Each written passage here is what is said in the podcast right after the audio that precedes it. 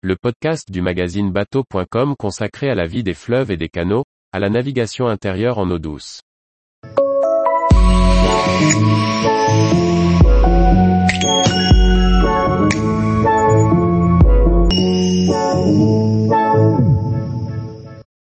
Quels sont les impacts de la sécheresse sur la navigation de plaisance fluviale? Par Olivier Chauvin. L'eau se fait rare sur nos canaux et rivières, ce qui contraint Voies navigables de France à prendre des mesures de régulation qui impactent la plaisance fluviale. Quelles sont-elles? Pourquoi les canaux sont-ils les premiers touchés, avant les rivières et fleuves? Selon un pointage de Voies navigables de France, VNF, publié en ce début août 2022, 579 km de canaux ont dû être purement et simplement fermés, particulièrement dans le Grand Est.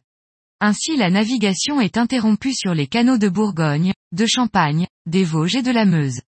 La plupart des autres font l'objet de mesures d'économie de la ressource, en particulier par le biais de regroupements aux écluses pour limiter le nombre de manœuvres et donc les pertes en eau. Sur le strict plan de la navigation, les rivières restent encore relativement peu impactées. En effet, tant que leur débit est suffisant pour que l'eau verse au-dessus des barrages, le nombre d'éclusages a peu de conséquences sur le niveau de l'eau. En revanche, il n'en est pas de même pour les canaux, qui sont alimentés en eau par des cours d'eau ou des lacs dont les niveaux sont anormalement bas. Un canal est une succession de bassins dont le maintien en eau a toujours été l'une des problématiques. Les pertes se font par évaporation, par des fuites dans les digues, mais aussi par pompage pour des usages, en particulier agricoles. Chacun de ces bassins ou biefs alimente le suivant, or les manœuvres d'écluse laissent partir à l'aval un volume d'eau conséquent. Ainsi, sur un canal de gabarit Fraissinet, ce sont environ 500 mètres cubes d'eau qui filent vers l'aval rendant problématique le maintien des niveaux sur les biefs les plus en amont.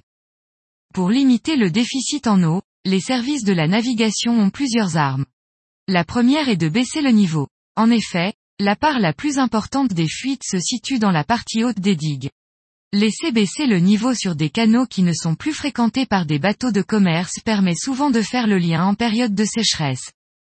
Le regroupement aux écluses et d'or est déjà en vigueur, entre autres sur le canal des deux mers. Il consiste à faire attendre les bateaux pour que la bassinée en regroupe plusieurs. Naviguant ainsi en convoi, on évite de multiplier les manœuvres et donc les pertes en eau.